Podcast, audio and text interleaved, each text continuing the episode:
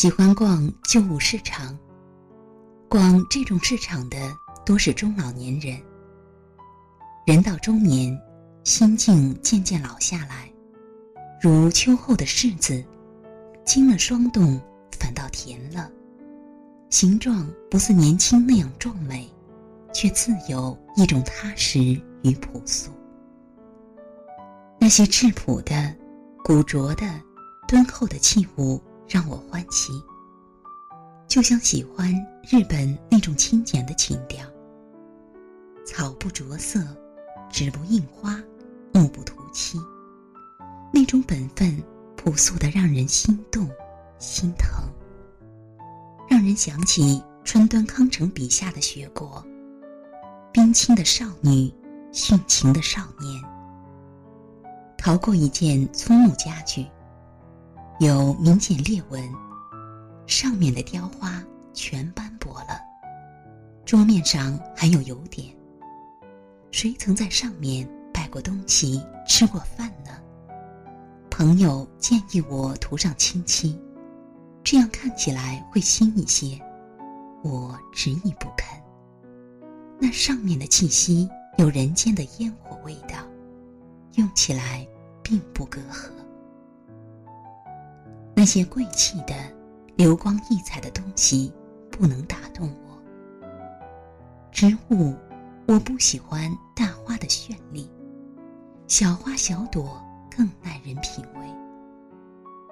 器物，越是低调憨厚，越是简朴，格调便越高。八大山人的画简，但模仿者终不能画出其味。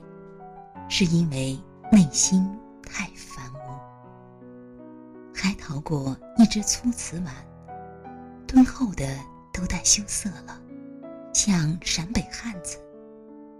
古朴的旧，细细的裂纹，里面印着老莲花。索性养了绿萝一只。绿萝长在老瓷碗里，萌出的新绿像枯木逢春。都隆重的，让人心疼了。一个人对器物的审美与心态，都映照他的内心。那些华美繁风的器物，它的主人也有侵略感和挑衅做派。他们家一定是金碧辉煌的，灯要千头，墙面贴满玉石，门要纯铜。连保姆的眼神都闪着大理石的冷光。我喜欢那样的家。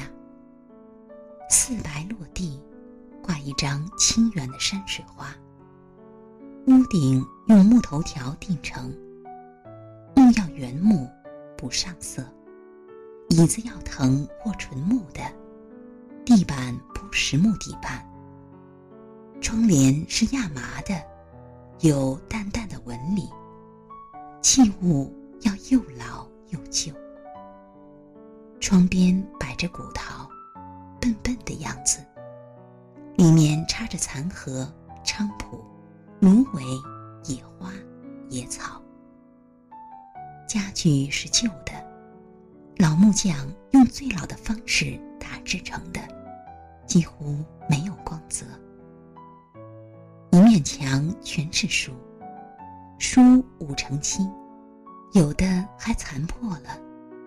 没有那种几十本成套烫金的书，每本书都是仔细挑来的，自己都曾经在上面涂涂抹抹。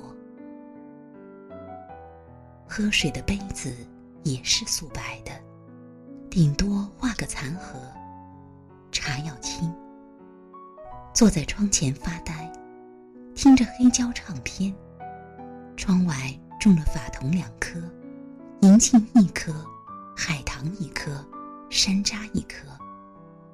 一抬眼可以看见云雀在叫，那叫声是绿色的，染着屋内的老器物。那些器物渐渐有了主人的性格，不张扬。却自有独特的温度与特质。那样的日子是有机理的。